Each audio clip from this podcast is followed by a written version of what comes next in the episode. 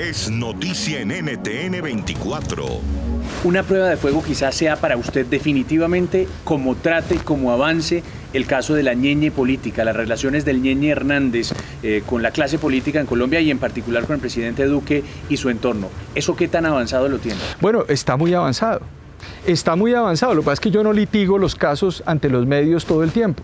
Y en ese sentido, esta semana que arranca, vamos a llamar a interrogatorio en calidad de indiciada a la señora María Claudia Daza. Sí. Y van a llamarse a, a entrevista a los diferentes actores que hablaron con el señor Hernández. ¿Quién es, fiscal? Va a haber varios, va a haber varios. Todos estos están siendo determinados e identificados por una razón además muy clara que la gente no entiende. Nosotros en el marco de la pandemia no podíamos pedir audiencia ante los jueces para búsqueda selectiva en base de datos. Una interceptación se hace a un número, pero ese número puede hablar con una persona desconocida, mujer u hombre. Claro.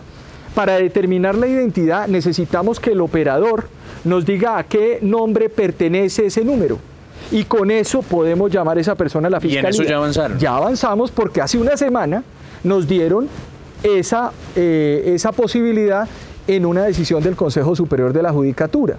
Y un tercer eje tiene que ver, que es muy importante y va a haber avances muy prontos, en el marco de las relaciones del Ñeñe Hernández con fuerza pública, policía y ejército, que también surge no solamente de las interceptaciones, que pudimos recuperar eh, en el marco además de unas inspecciones judiciales que se han venido adelantando a la Dijín por parte de la Fiscalía, sino también de, de unas líneas que fueron inter- una línea en otro abonado telefónico que fue interceptado al Ñeñe Hernández en el año 2017 en la. Fiscalía General de la Nación y que fue ya detectado por el fiscal instructor que tiene el caso. Fiscal, me ha llamado mucho la atención que usted habla de campañas presidenciales del 2018 y no de una campaña presidencial, porque hasta ahora hemos hablado de la vinculación del Niño Hernández con el entorno del presidente Iván Duque. ¿Por qué habla de campañas presidenciales? Porque dentro del informe del fiscal instructor se habla de una presunta financiación de mineros a la campaña de Gustavo Petro.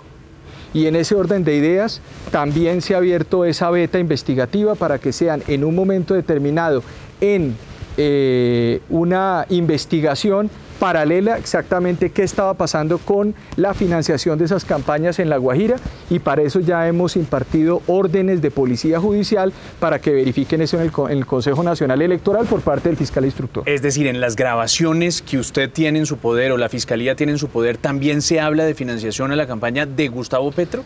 ¿Y en qué términos se habla de eso? Según el, el informe del fiscal instructor, que es la persona encargada, el fiscal general es un vocero, porque yo no tengo ni investigo esos hechos, es el fiscal instructor que lo tiene, existe evidencia, o por lo menos en la conversación que se tiene por parte de ese señor Hernández con otra persona, que es un hombre no identificado, justamente están en, el escenario de empezar a identificar esos nombres, se habla de una presunta financiación eh, de empresas mineras a la campaña de Gustavo Petro en La Guajira.